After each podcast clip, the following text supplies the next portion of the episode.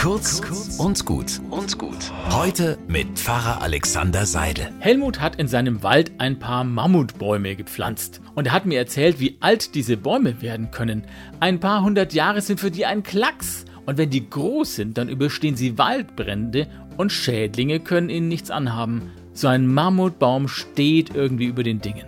Ein tausend Jahre alter Baum, der hat die Kreuzzüge gesehen, Reformation, Industrialisierung, Kriege und Weltkriege. Er hat vieles kommen und auch wieder verschwinden sehen.